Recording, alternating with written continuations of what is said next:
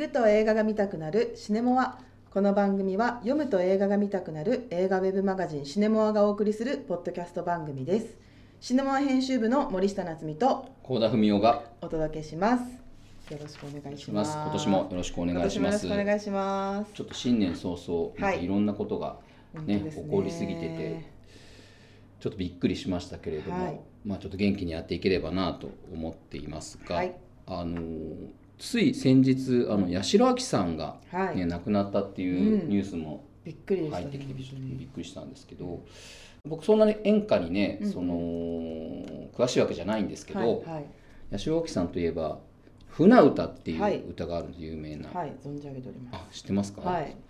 でそれが出てくる映画があって、うんうん高倉健さんのうんはい「駅ステーション」っていう映画なんですよ。うー。んでここでまああのその映画の一場面の中で「うん。紅白歌合戦」を見てるシーンがあって、はいはい。でそこで八代亜紀さんが出てきてうん。船歌を歌うっていううんうんうんうん。シーンがあるんですね。うんこれがねめちゃくちゃいいんですよ。へ1981年の映画で北海道、まあ、その時高倉健さんはまあ刑事なんですけど、はいはい。警察官なんですけど、まあ、たまたま北海道に、まあ、行くことになっえて、北海道の、まあ、すっごい雪が降ってる中あの大晦日あの居酒屋で過ごすんですけど、うん。まあ、居酒屋閉めてるんですよもう大晦日なんで、はい。でもうちょっと来ないっていう居酒屋の女将こと倍賞千恵子さんから声かけてもらって2人で見るんですけど、うん。このシーンがねもう屈指の名シーンなんです日本映画。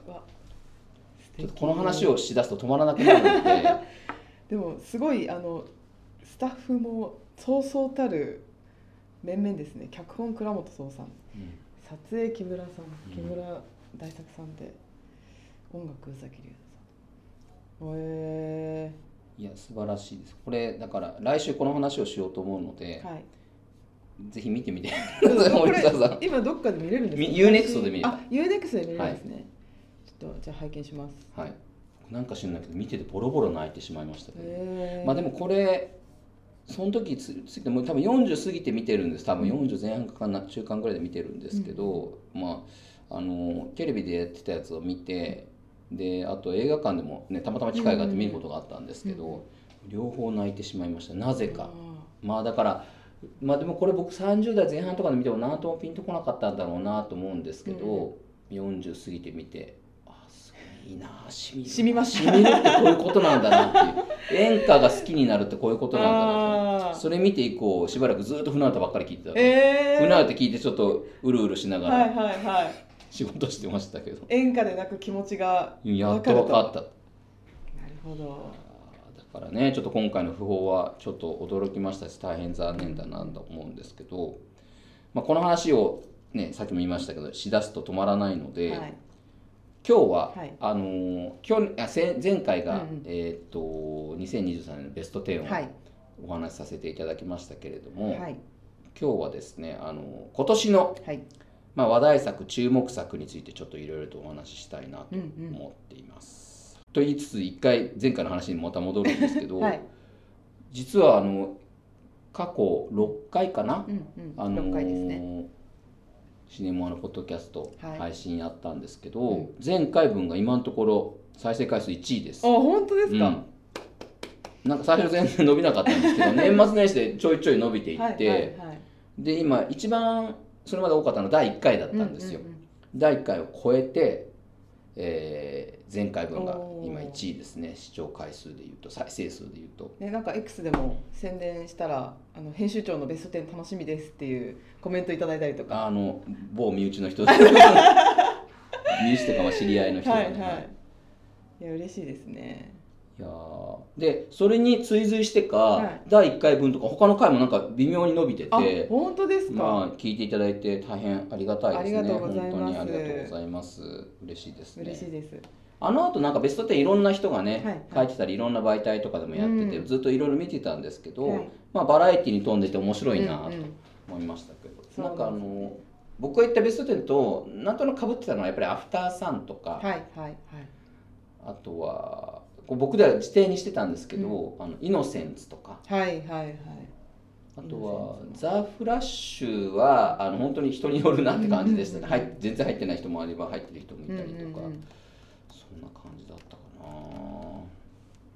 そう年末はね面白いんですよね。皆さんのベスト10とか、うん。ベスト20とかを見るのが。私もすごいいろんな人のを漁ってみましたあみんなこれが面白かったんだとか。いやそうなんあ意外にこれ響かなかったんだなとか、うんうんうんうん。まあねいろんな皆さん趣味多様でいいなと思いましたけどね、はい。あと見てないのもねやっぱ何本かあったりしたし、うんうんあこれインタ見てみようとかも思いましたけど、ん。まあそれも踏まえてですね、はい。踏まえないか。踏まえないかもしれないですけど 今年のはい。注目作見たいなと思うのをちょっと今ずらっとリストにして、まあ、2人の今手元にあるんですけど、はい。これもまた私の方でピックアップしただけなんですが、うんうん。まあ、この配信でもお話ししましたけどマッドマックスフュリオサがまあ個人的には一番見たいなと。うんうん。で次は、ね、上映が決まったオッペンハイマーですね。はいまゴールデングローブ賞もこの間取りましたけど、見ましたね。見たいですね、クリストファー・ノーランってこれまでなんだかんだやっぱりサスペンスだったり、うんうんえーアクションだったり、SF だったりっていう部分が大きかったと思うんですけど、まあ見てないんで何とも言えないんですがオッペンハイマーはもう完全なるドラマ作品なんだろうなっていうところでそこも楽しみですけどね。ですね。見たいですね。でもドラマでも IMAX カメラでちゃんと撮って IMAX で見る価値があるっていうのもなんかすごいなと思いますようん。うんうんね絶対 IMAX で見たいな。アクションだけじゃないよっていううんうん。別にすごいですね。でちょっとこの放送とか配信前に話してましたけど「某は恐れている」っていうアリアスターの新作もあるんですけど僕は試写で見たんですけど まあこれもあんまりねねねネタバレというかね感想は言わない方がいいかなと思うんですがあくまで個人的な感想なんですけどやっぱかなり狂気、うん。マッドな感じですよね。まああのミッドサマーもそんなぶところあったと思うんですけど、はいはい。正直。うんでミッドサマーって、まあ、ずっと怖かったんですけど、うん。僕も最後の方はずっと笑ってたんですよ。へえ笑いませんでした？見ました？私もう怖くて私ホラーがとにかく苦手で、でちょっとあの痛い表現があったりとかっていうのがはいはいの引きずっちゃうタイプなんで、はずっと見たいって思ってるんですけど見れてないんですよ。あ見てないんだ。あじゃあはい見てないなら言わない方がいいかな。ちょっと勇気が出ないんですまだ。ただそうずーっとこうブックマークはしてるんですけどなんかアリアスターもなんかよくこれでみんなが恐怖のどん底にお落ちればいいのさみたいなことを みたいなことをなんかいろいろいつも言ってるから。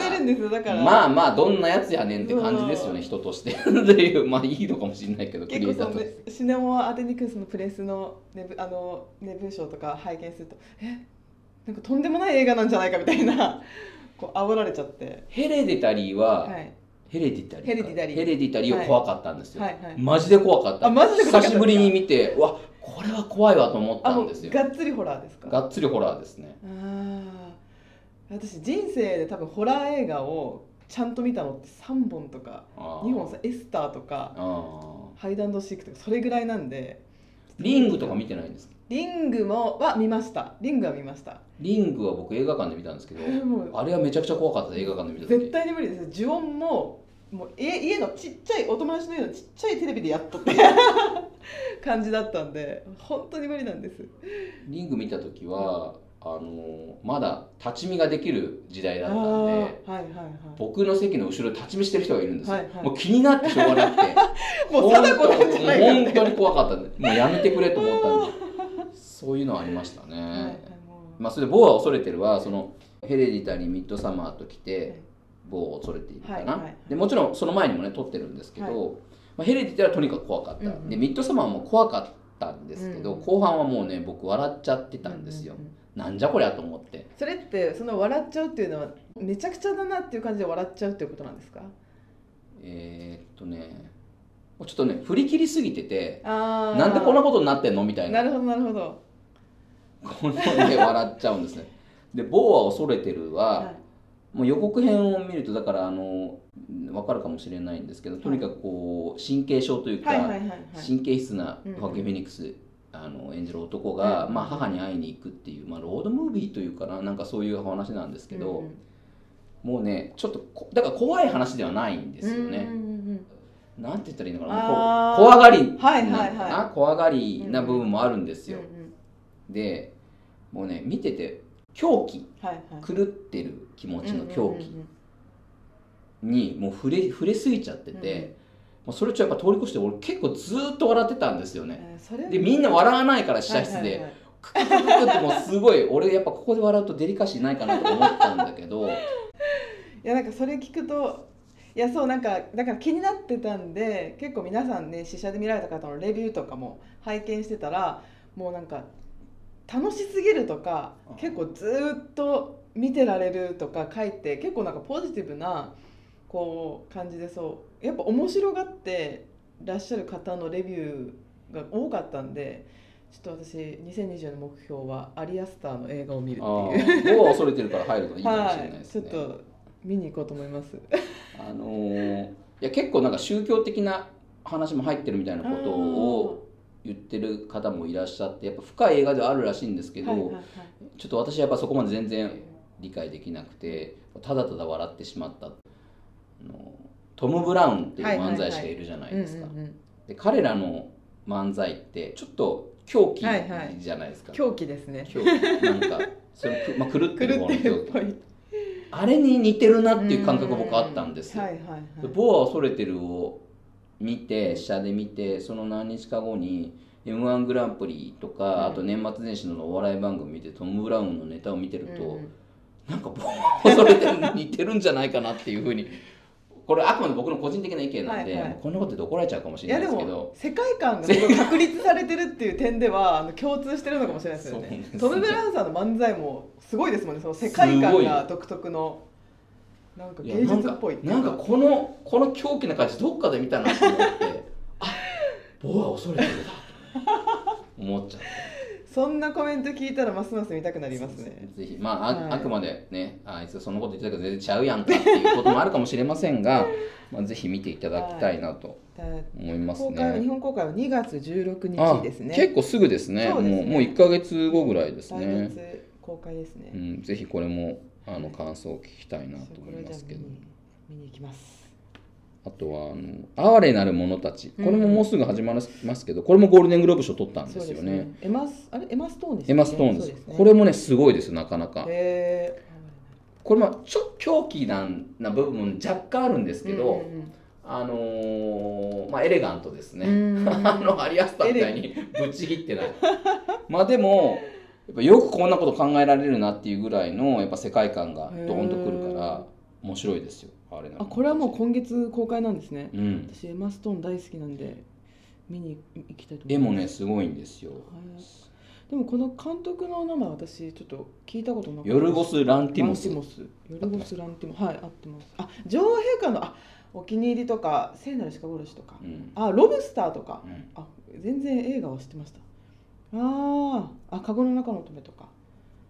まあ僕はやっぱりもうスタンリー・キューブリック愛がめちゃめちゃある映画だなと思いましたけどね。まあ、へー。ヨルゴス・ランティモスって見ると絶対そう思うんですけどはい大体。はい。はいあここでもなんか炸裂してるなっていうふうには個人的には思いましたけど、あとはあのこれもゴールデングローブ賞とかアカデミー賞に絡んできてるんですけど「はい。パストライブス」って映画があって。パストライブス？あこれ私ちょっとこれはね、まあ、ラブストーリーなんですよ、うん。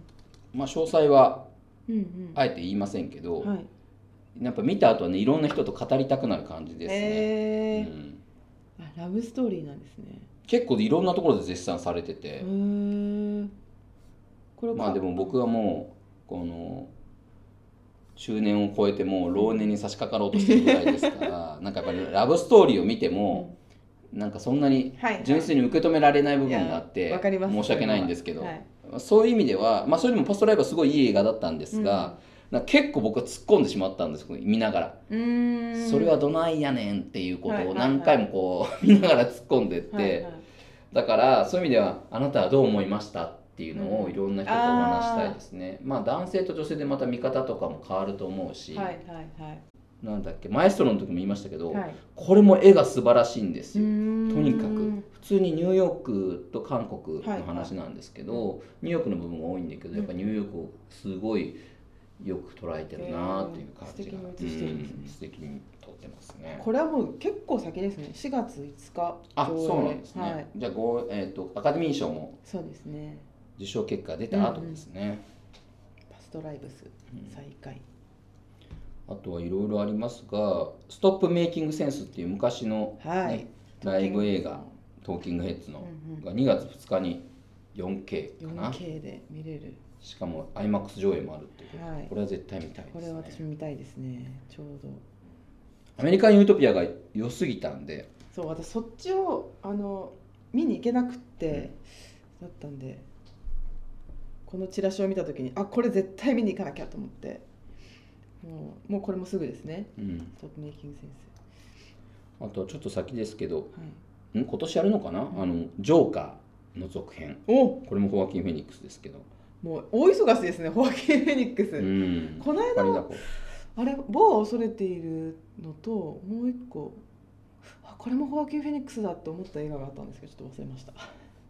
ナポレオンでした。ああナポレオンか。はいはいそうまあこの配信でも前お話ししましたけど偉人たちが見たいですね。これもなんかすごい良はいさそうだはいはなっていう、い偉人たちアンドリュー・ヘイって監督の作品は結構好きなのでうん個人的にとても期待してます。森下さん気になったこれいますか？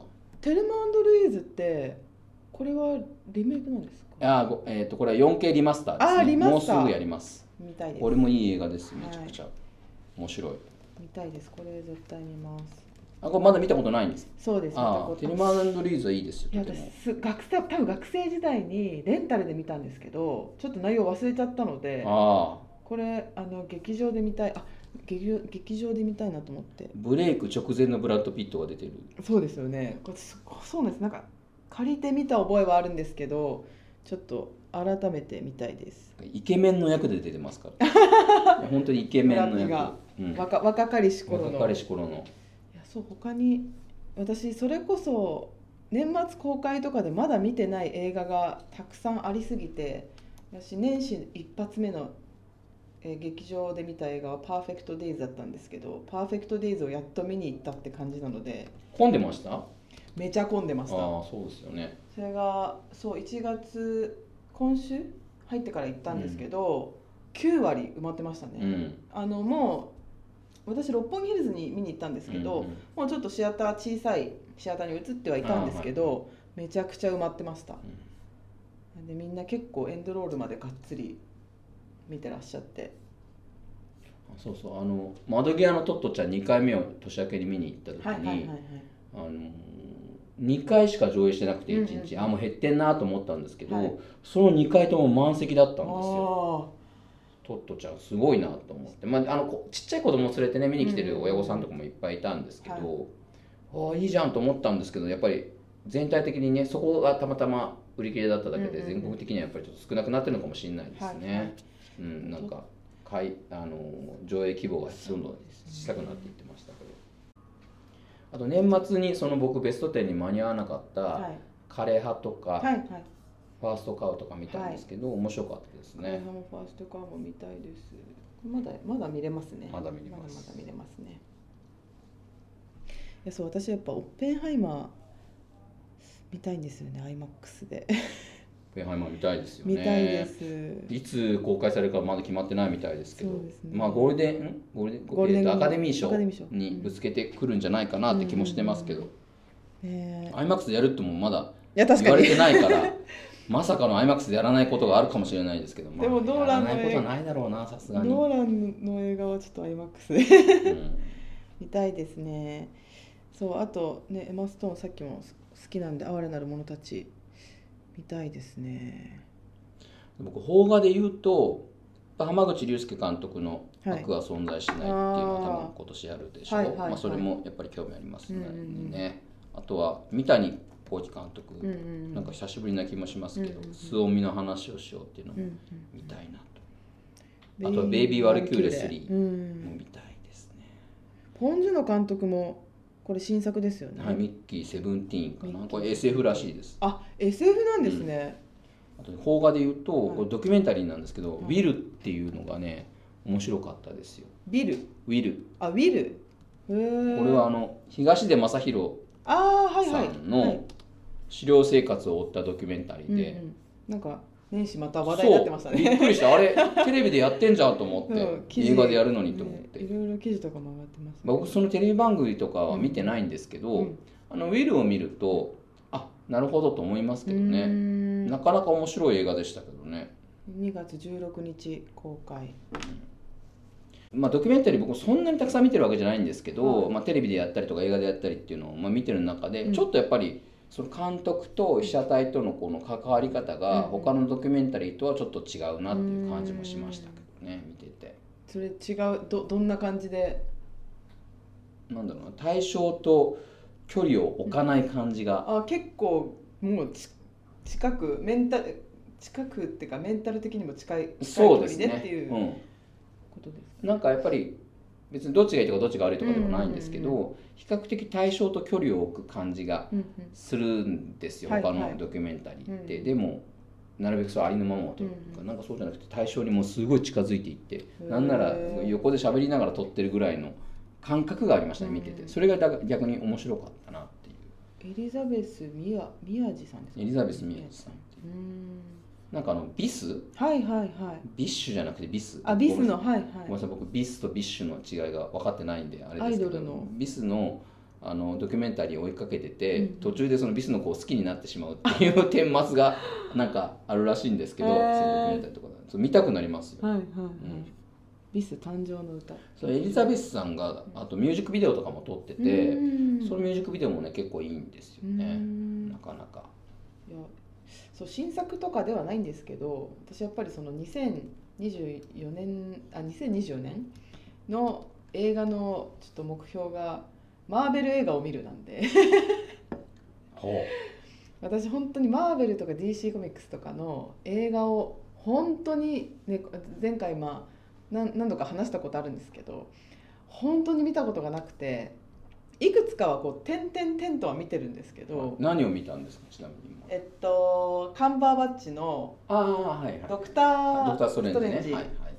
とかあれこれ最初見た時は気づいてなくてあれこれマーベルだったんだみたいなのとかよくあるんですけど、え他に何見たっけ？いやっていうぐらいはい。見てないんで、結構すごいたくさんありますけど20本以上あるし。そうなんですよ。でも毎週見ないといけないぐらいのレベルですけど。だからほだから本当に見たことないんですよね。僕も映画で映画は一応全部見てるかな、はいはい。いわゆるあの MCU ってやつでマーベル・シネマティック・ユニバースってやつは映画は全部見ててドラマシリーズはもうちょっと追いついてないですね。映画のマーベルマーベル映画を、うん2024年は見るっていう。だから私今調べてみましたけど本当にドクター・ストレンジしか見てないかもしれないです。多分。順番で見ていった方がいいと思いますよ。はいはい。そうなんか一回 BRUTUS かっていう雑誌のうん。 BRUTUS か POPEYE かで、そのマーベル映画の年表みたいなああはい。のが付録でついてきたことがあってそれを取ってるんでそれを参考にしながらちょっと見ていきたいと思います。日本公開の順番で言うと,、はいえー、とインクレディブル・ハルクからなんだけれどイもンクレディブル・ハルク？日本公開だけど、はい。でもあ本当の順番はアイアンマンから見た方がいい。あそうなんです、ね、確か。うんうんうん。本数が多いのとなんかそれぞれの関係性みたいなあるじゃないですか、はい。それをちょっと理解するのがちょっと大変だなと思ってなんとなくちょっと避けてしまっていたんですけど今調べてたらちょうどこれ特定の配信の ちょっと話になりますけどディズニープラスでその、ま、MCU の映画の記事があって時系列順に見るならこれとかフェーズ順に見るならこれみたいなちょっと記事があったんでこれもちょっと見ながら。でもアイアンマンが見れなくなってるんじゃないかあのプライムビデオだと配信されてるみたいで。すね。はい、ディズニープラスでなかったんですけど。でもこれ MCU アベンジャーズを時系列の順で見るっていうやつだとキャプテンアメリカザ・ファースト・アベンジャーが一番上に来てるんですけど。な時系列っていうのは MCU の世界でのってことですか？そうです。ああなるほど。ぜならば、はい。第二次世界大戦の話だから、はいキャプテンアメリカファーストアベンジャーって。なるほどなるほど。でその後キャプテン・マーベルが来てアイアンマンアイアンマン2インクレディブル・ハルクマイティー・ソーアベンジャーズ。それと公開順に見に行った見てた方がいいですね。日本その日本公開が間違ってたはい。間違ってたとか、はいアメリカとちょっと順番が入れ替わっちゃった、はいはいはい。その一番最初の2つだけは、はい。先にアイアンマンを見た方がいいかもしれないですけどど。まあ、アイアンマンは面白いですけうどね、んちょっと見ますアイアンマン。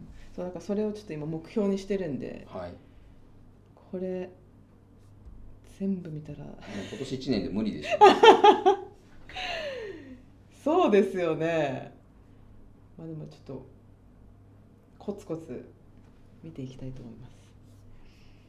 なんかこうね公開のたびに話題になってるのに一切ついていけない自分がやっぱ悔しいので。今ちょっとねマーベルってこうちょっと興行収入も落ちてきてて、はいはいはい。もう飽きられてる感覚がちょっと今出てきてる部分はあるなと思うんですけど、はいまあ僕は好きですけどね、うんうん、ねあのえっ、と年末にベスト10の時に話してたあのガーディアンズあれ？ガーディアンズ・オブ・ギャラクシーでしたっけ、はい。ちょっとここまでたどり着きたいんで。見に見に見たいと思います。新作もちょっと見つつ過去のまだ見てない映画だらけなので、そうですね、うん。まあ、でも来週はあの駅ステーションの話をするんで、うん。それはちょっとそれは先に見れますかこの1週間で？多分。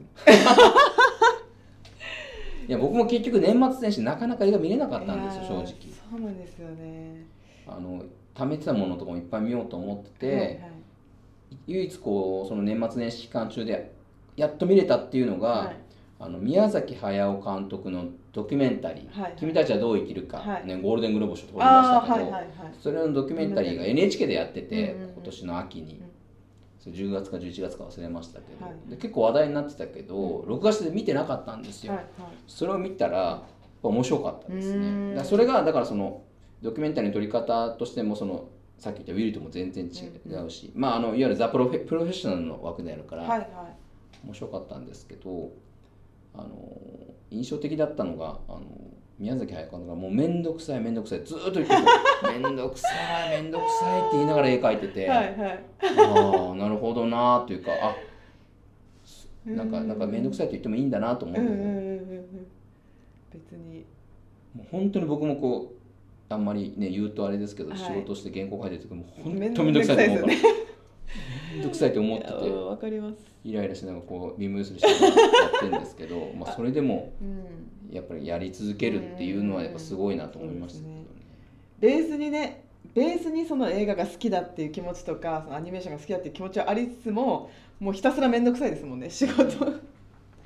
まあでもあのドキュメンタリー見てると、うん。その高畑勲との関係も結構出てくるんですよ。はいはい。で「君たちはどう生きるか」に出てくる、まあ、登場人物に実はあれは高畑勲を投影してるんだって話も,、うんうんもう結構メインで出てきてそのドキュメンタリーの中に。あそうなんだと思って。うんうんでまあ過去の映像もいっぱい使ってるんですよそうん。のドキュメンタリーの中で。で多分あれ「かぐや姫の物語」なのかな、はいあの高畑さんが監督した時に、うんうんうん。その時に、まあ、鈴木さんと話をし鈴木さんとプロデューサーがね、はいはい。と話をしてるシーンとかも出てきてて、あのた高畑さんってその、お予算とかスケジュールとか気にしないというか、はいはい。はいクオリティを優先するっていうことで、そういう話をしてるシーンもあったりして確かに「かぐや姫の物語」ものすごい時間とお金がかかったってことで有名だったから、なんかそれを見てるとなんかすごくスタジオジブリに興味が湧いてきてへ今スタジオジブリの本読んでます。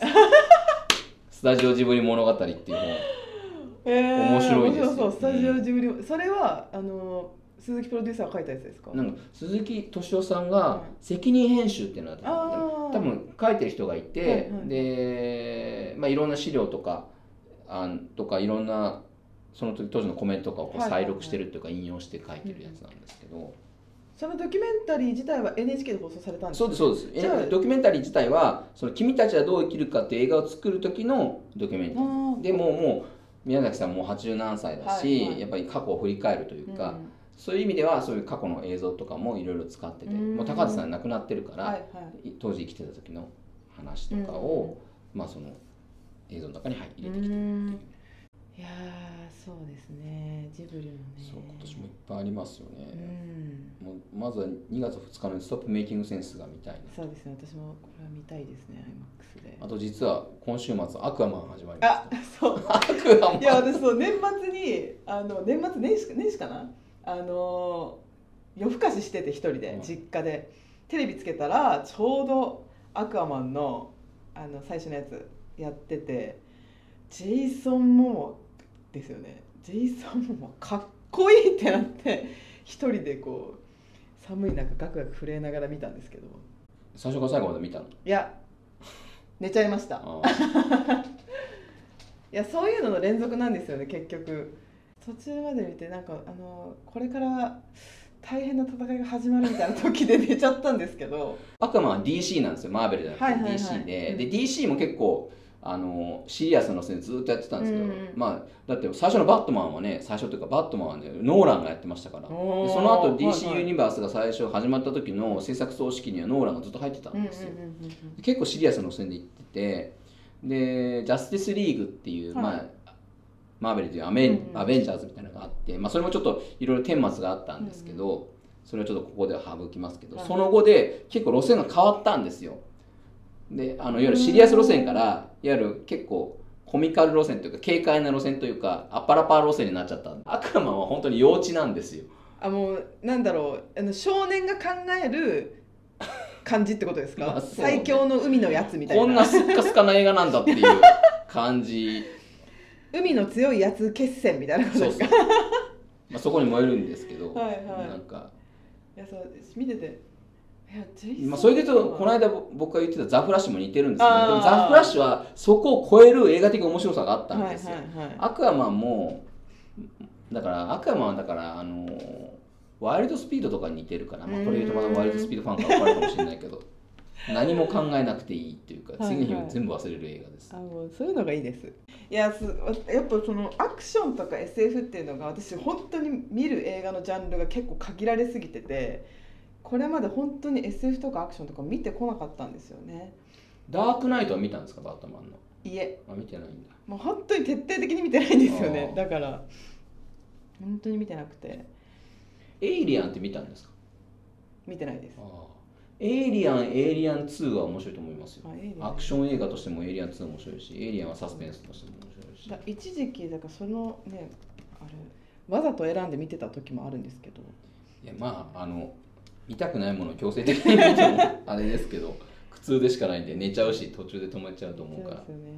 やった新作だって盛り上がりにちょっとついていけないのは。みんなでレディープレイヤー1見に行ったじゃないですか。行きました。あれはどうだったんですめかちゃくちゃ楽しかったんですよ。だからあれを見てあなんだめっちゃ楽しいじゃんって思って、その食わず嫌いをやめようっていうそうレディープレイヤー1が結構私衝撃的に面白くっていやそうなんですよね。まあ、でも大人からするとねやっぱりちょっとまあアクションこれもまた語弊のある言い方なんですけどなんかやっぱり子供が見ててワクワクする感じとはやっぱ違うじゃないですか、うん。大人から見ると。そうですね。だからやっぱなかなか大人からす大人になってからアクション映画にはまるっていう人はそんなにいないのかもしれないですけど、でもその一日見て忘れる映画の中にもやっぱり面白いものはありますよいっぱい。アクアマン僕結局見てますからちゃんと IMAX で。いやっぱあのちょっと年を重ねて生活が忙しくなったりとかして。いやねわかりますよ。だから年末年始見れないですからね。そうなんですよ。んだからこそもう見てスパッと終われる映画とか逆に見たくななっちゃいますねちょっとあの90分前後映画特集とかもやりたいんですよね。それ欲しいですよッと見れる。いやそうそれあの求めてます私い サクッと見れて忘れるっていう。でも超絶面白いっていう。やそれめちゃめちゃ求めてますねなんかこうあれこの映画何だったっけ？見返したいなとかこう年末もあクーリンチェ私映画館で見たんですけど、どんな映画だったっけ見返したいなと思っても上映時間が長いってななるとなかなか見れない。クーリンチ少年殺人鬼のまた全然違うあれですけど映画ですけどね。4時間ぐらいあるからね。4時間あるんですよね。だから次回はエキステーションの話をすエるので。キステーションの話をするので私はそれまでに予習を。ぜひ。はい。僕も結構ねあの内容忘れてたから、うん。ちょっと見る時間はないかもしれないけどちょっと思い出しておきます。はい。はい。ちょっと私なんとか見ておきたいと思います、はい。見れるか頑張りましょう、なはい頑張りましょう。頑 頑張るのか。頑張ることでもないとい思いますけど。やでも見たいので、はい。ちょっと見ます。ということで新年第1回、ありがとうございました。ありがとうございました。またはい。今年もよろしくお願いいたします,、よろしくお願いします。はい、お送りしたのはシネマ編集部の幸田文夫と森下夏美でした。ありがとうございました